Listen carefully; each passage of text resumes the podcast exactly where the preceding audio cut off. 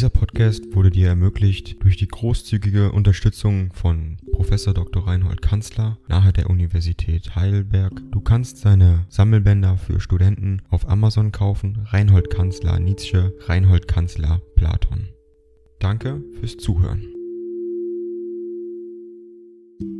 9. an Gustav Krug und Wilhelm Pinderpforter. 12. Juni 1864 am Sonntagsmorgen geschrieben. Meine lieben Freunde, es ist wahrhaftig nicht der erste Brief, den ich nach unserer Trennung voneinander beginne, aber ich hoffe es wird der erste sein, den ich vollende und wirklich absende. Öfter habe ich mich aus den Mühseligkeiten der Gegenwart herausgehoben, indem ich ein Blatt Papier nahm, an euch die Aufschrift richtete und frohe und trübe Gedanken gleichsam vor euch aussprach. Ihr habt mir so angenehme und der alten Liebe so volle Briefe geschrieben, das muss ich hoch, sehr hoch schätzen, denn die leichten Schaumwellen eines freien Lebens löschen leicht die alten Bilder von der Tafel der Seele ab.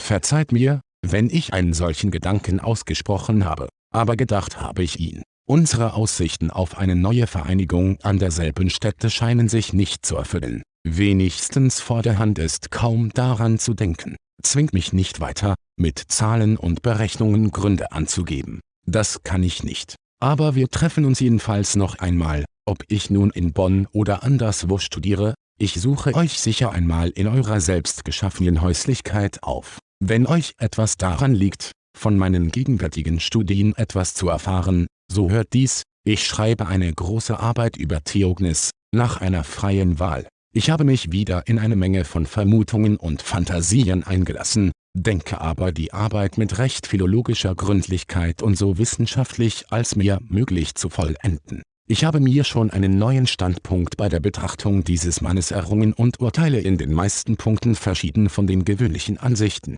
Die besten Sachen, die darüber geschrieben sind, habe ich gründlich durchstudiert. Nun eine Bitte, und eine recht lästige. Es ist vor kurzem in dem Düppelkampfe auch ein junger Philolog Hinterlin aus Münster gefallen. Dieser Mann promovierte mit einer Dissertation der Megarnsie, und um diese Dissertation möchte ich euch ersuchen. Vielleicht wendet ihr euch persönlich an einen Professor oder an den Bibliothekar. Sie wird jedenfalls vorhanden sein. Ihr tut mir einen ungemeinen Gefallen, es ist das Neueste, was über Theognis geschrieben ist. Sobald ihr es auftreiben könnt, übersendet es mir. Ich kann meine Arbeit nicht eher anfangen, als bis ich diese Schrift gelesen habe. Das ist naiv von mir, aber ich kann nicht anders. Wer täte mir wohl den Gefallen eher, als ihr, meine lieben Freunde? Aber nun erscheint Ding dong. AI kostet Geld. Wenn du diese Briefe ohne Werbung und ohne Unterbrechung hören willst, dann kauf sie dir doch unterm Link in der Beschreibung. Das Ganze ist moralinfrei und verpackt in mehreren Audiobook-Formaten nur für deinen Genuss. Danke für dein Verständnis und viel Spaß mit den Briefen.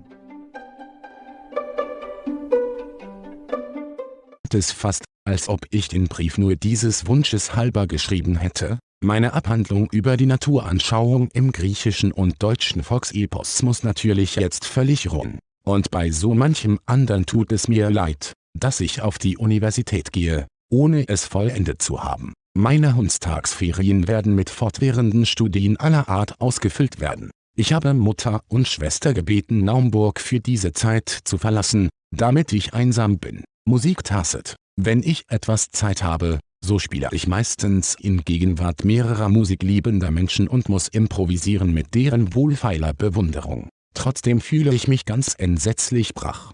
Gestern war hier ein Konzert oder vielmehr eine Vorlesung, denn das Konzert war die Nebensache. Der junge Koberstein las zuerst die Kraniche des Ibikus unter eines Gewitters Begleitung, sodann die berühmte Antoniostne aus Julius Caesar, recht gut beides und so, dass man viel daraus lernen konnte. Zur Shakespeare-Feier habe ich früh ein Gedicht vorgetragen, und Koberstein hat eine gute Rede gehalten. Nachmittags lasen wir vor einem großen Publikum Heinrich IV. Ich habe den Heinrich Percy mit viel Aufregung und Wut gelesen. Ich bitte dich, lieber Gustav, auf das inständigste, etwas der kleinen Kompositionen, von denen du in deinem Briefe sprachst, zuzusenden und möglichst bald. Wie der Hirsch schreit nach frischem Wasser etc. so sehnet sich meine Seele nach so etwas. So, nun wende ich die vierte Seite um, und wieder wird bald meine abgerissene Unterhaltung auf meine Namensschrift und gute Wünsche hinauslaufen. Und wenn euch diese Zeilen alle mit ihrer melancholischen Färbung vor die Augen treten, so werdet ihr wohl nicht in der Stimmung sein und auch nicht sein wollen, diese Färbung auf eure Seele zu übertragen. Ich möchte es auch um alles in der Welt nicht. Je froher ihr euch fühlt, je mehr ihr das Leben genießt, umso höher ist auch meine Freude, und ich bin ein Narr, wenn ich euch durch melancholische Briefe die Laune verderbe, so lebt recht wohl, meine lieben Freunde, erfüllt mir meine Bitte und vergesst mich nicht. Euer Fritz. Dieser Podcast wurde dir ermöglicht durch die großzügige Unterstützung von Prof. Dr. Reinhold Kanzler nahe der Universität Heidelberg. Du kannst seine Sammelbänder für Studenten auf Amazon kaufen. Reinhold Kanzler Nietzsche, Reinhold Kanzler Platon. Danke fürs Zuhören.